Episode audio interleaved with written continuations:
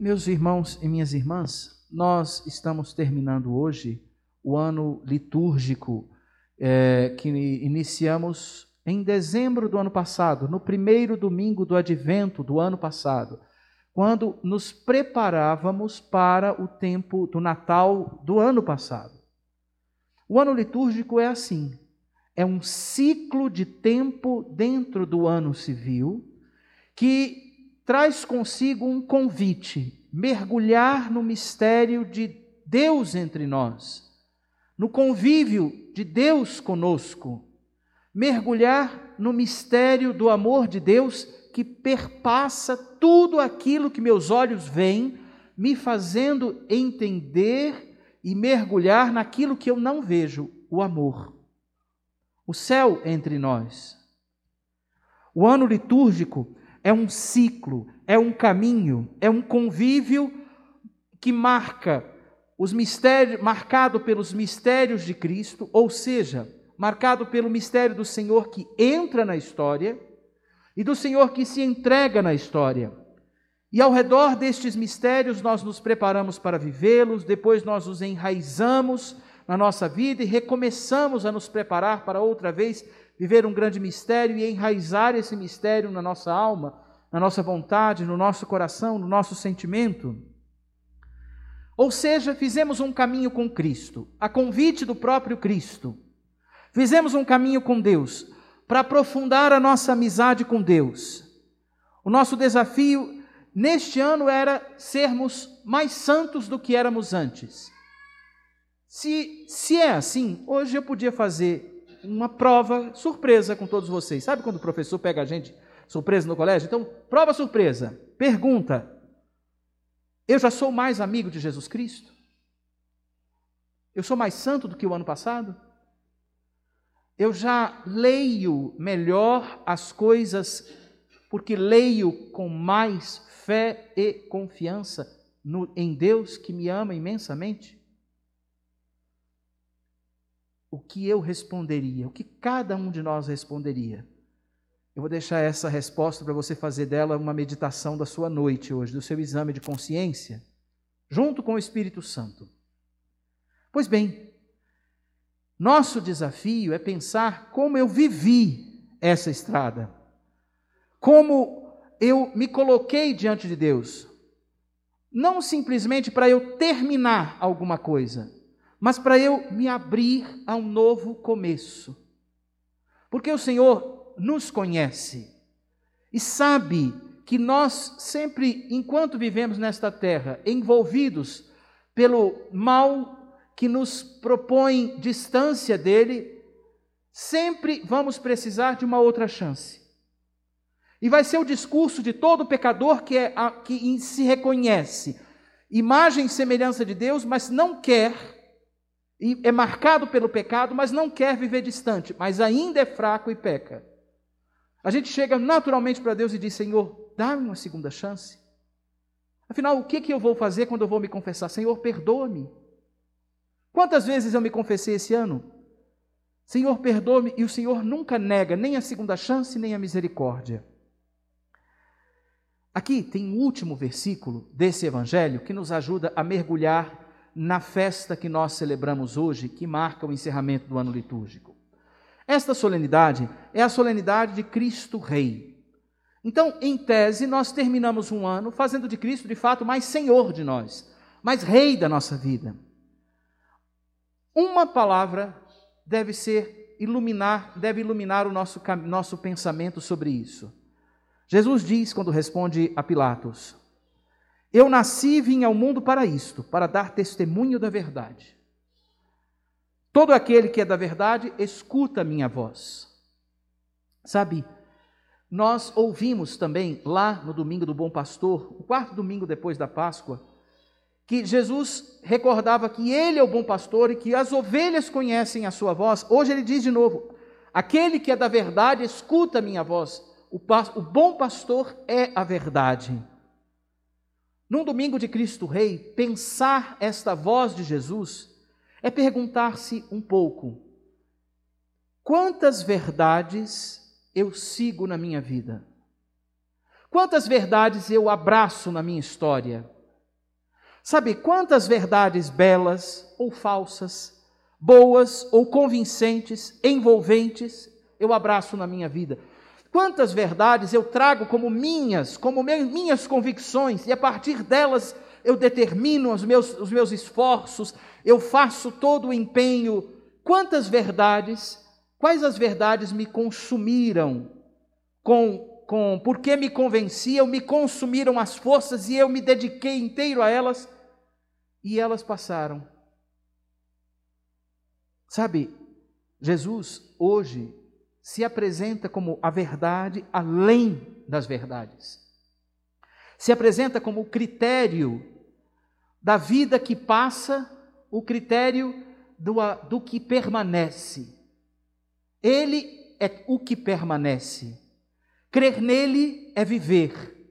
Crer nele é amar de verdade. E ele, quando faz isso, ele não faz de um modo arrogante, nos dizendo inferno, inferno, inferno. Não, ele nos convida a fazer da verdade o nosso, o nosso caminho. Ele nos convida a abrir um espaço, a entrar no espaço da verdade, livremente, meu e dele, nosso. O que é esse espaço da verdade? É onde eu livremente me coloco diante de Jesus, me abrindo ao convívio com Ele, me abrindo a conviver com Ele. O espaço da verdade não é só. E aí tem um cuidado que a gente precisa ter. A gente precisa se disciplinar para ter uma vida de oração. Mas a vida de oração não é só repetir as fórmulas que são preciosas, mas é dialogar com o Senhor é fazer uso das fórmulas já conhecidas, mas ter o seu momento de silêncio e diálogo com Deus, junto com esses momentos das orações formuladas. Abrir-se à verdade é ouvir e acolher a voz do Senhor. Aonde eu acolho e voz do Senhor? Nós já vamos falar disso. Mas é ouvir a voz do Senhor, é entrar e conviver, é lidar com Ele e aprender dele a como cuidar, zelar, lidar com as coisas do dia. É pensar junto dele as minhas instalações, os meus confortos, as minhas cruzes, as, as coisas que eu chamo de sucesso e vitória. É pensar junto dele que, pensar a minha vida. Outro dia eu sugeri a um, uma, uma pessoa que tinha vários problemas, eu falei: vai lá no Santíssimo. Mas não vai com nada pronto. Jesus disse uma palavra sobre diálogo com ele: Lançai sobre mim todas as vossas preocupações. Então vai lá e lança. Ah, padre, mas o que ele vai pensar? Meu filho, ele não vai pensar, minha filha, ele não vai pensar nada de você, senão o que ele já sabe. Agora é confiança jogar nele as coisas. Lidar com ele as coisas. Pois bem, Conviver com a verdade é ouvir e acolher a voz da verdade. Fazer de Cristo o Rei da nossa vida é ouvir e acolher Sua voz, entrando e convivendo, lidando e aprendendo, pensando as coisas que nos são desafio junto dele, não ter medo de trazer a ele. E nem se escandalizar se eu sair meio bronqueado com ele. Porque às vezes a gente não entende Deus e a gente sai meio bronqueado, mas ele sempre nos convence mais do quanto nos ama. E aqui eu quero ir partir, partir para o nosso exercício de santidade a partir dessa palavra. Sabe, eu quero sugerir essa semana que você trate o Senhor como rei. Faça, comece, a gente está começando, vai começar um ano litúrgico daqui a uma semana. Comece a exercitar outra vez. Se até aqui eu não consegui fazer todos os exercícios como eu devia, comece agora.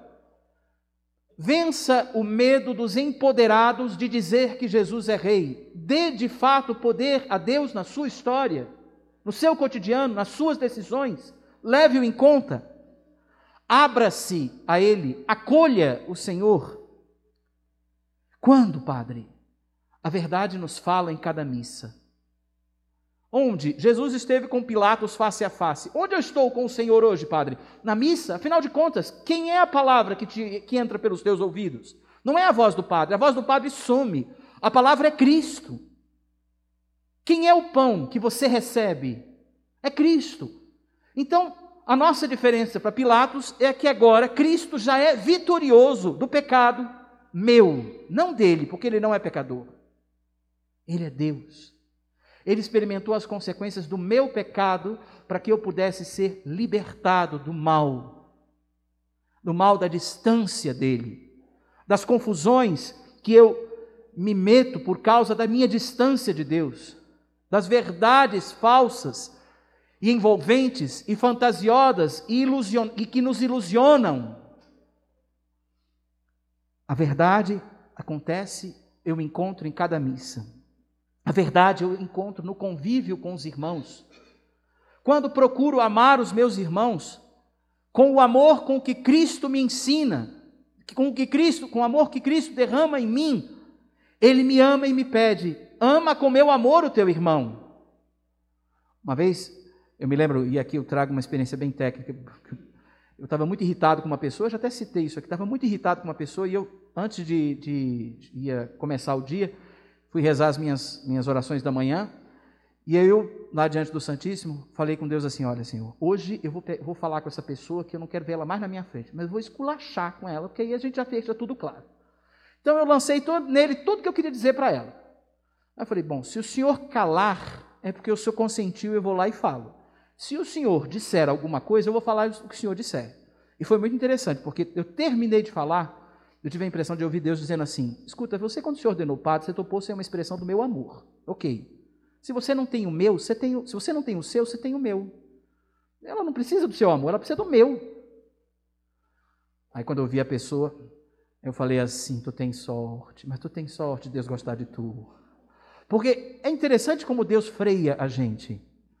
Porque também no convívio com os irmãos ele fala, ele educa para revisão para profundidade e não para a superficialidade, ele educa para os valores que eu não devo abrir mão nos relacionamentos que o mundo me propõe, mas para o valor que é Deus, que me faz ser o que eu sou, imagem e semelhança de Deus, imagem confundida e desordenada pelo pecado, mas ordenada por Ele no convívio diário, na missa, no convívio com os irmãos na vida da palavra. Pois bem, nessa semana, faça de Deus rei da sua vida. Faça do Senhor Senhor da sua vida. Faça experiências práticas para isso, experiências práticas de confiança. Nós reconhecemos quem faz de Deus seu Senhor quando a gente vive, enxerga a pessoa confiando em Deus. Confie em Deus.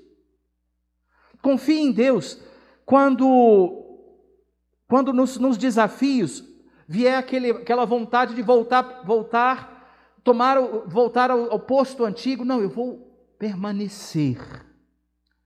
Confie, porque Cristo não se despede de nós no final de cada missa, ele fica aqui, eu vou embora. Ele não está se despedindo de nós no ano final do ano litúrgico. Cristo caminha conosco. Cristo, além dessas portas, ele me nutriu do amor aqui dentro para além das portas do templo, na cidade que é minha, eu recomeçar melhor do que eu entrei aqui. Se eu quiser terminar o próximo ano litúrgico bem, eu preciso recomeçar depois de cada missa a atuar a confiança no Senhor como meu rei. Eu saio do templo, do templo, chamá-lo de rei é sair desse templo mais tendo os olhos mais fixos nele do que no futuro. Quantas vezes a gente fica calculando o futuro? Será que eu vou ficar sozinho? Será que eu não vou ter alguém para casar? Será que eu não vou ter alguém para poder dividir as histórias? Será que eu não vou poder ter isso? Eu não vou poder ter aquilo? Mantém teus olhos fixos em Deus, porque a companhia que Ele já é, você não precisa não se preocupar com ela no futuro. Se Ele já é companhia agora, Ele que é, Ele que é Senhor ontem, hoje e eternamente. Entenda o convívio com Ele como o convívio da verdade. Confie nele, entendendo o convívio com Ele como convívio da verdade. Entenda o seu sucesso e a sua vitória como permanecer com Deus. Interessante quantas conquistas muitos se arrogam, mas não tendo Deus, de que vale a conquista? Porque a pessoa morre e a conquista fica. A conquista de um cristão é permanecer com Deus. Padre, mas eu não entendo as coisas de Deus. fica, cola nele e que ele não vai errar no acerto contigo. O convívio é um campo de aprendizagem, é um campo onde nós vamos aprendendo a ser coerentes, é onde nós vamos nos deixando conduzir, deixando-nos conduzir pela verdade, deixando-nos conduzir pelo amor. Se queremos ser melhores, comecemos hoje a fazer do Senhor Rei da nossa vida, Senhor da nossa história, olhando mais para Ele do que para qualquer outro cálculo. Ousemos fazer dele Rei. E essa solenidade celebrada vai ter me educado para a minha santidade, vai ter me feito melhor a partir de hoje. Amém.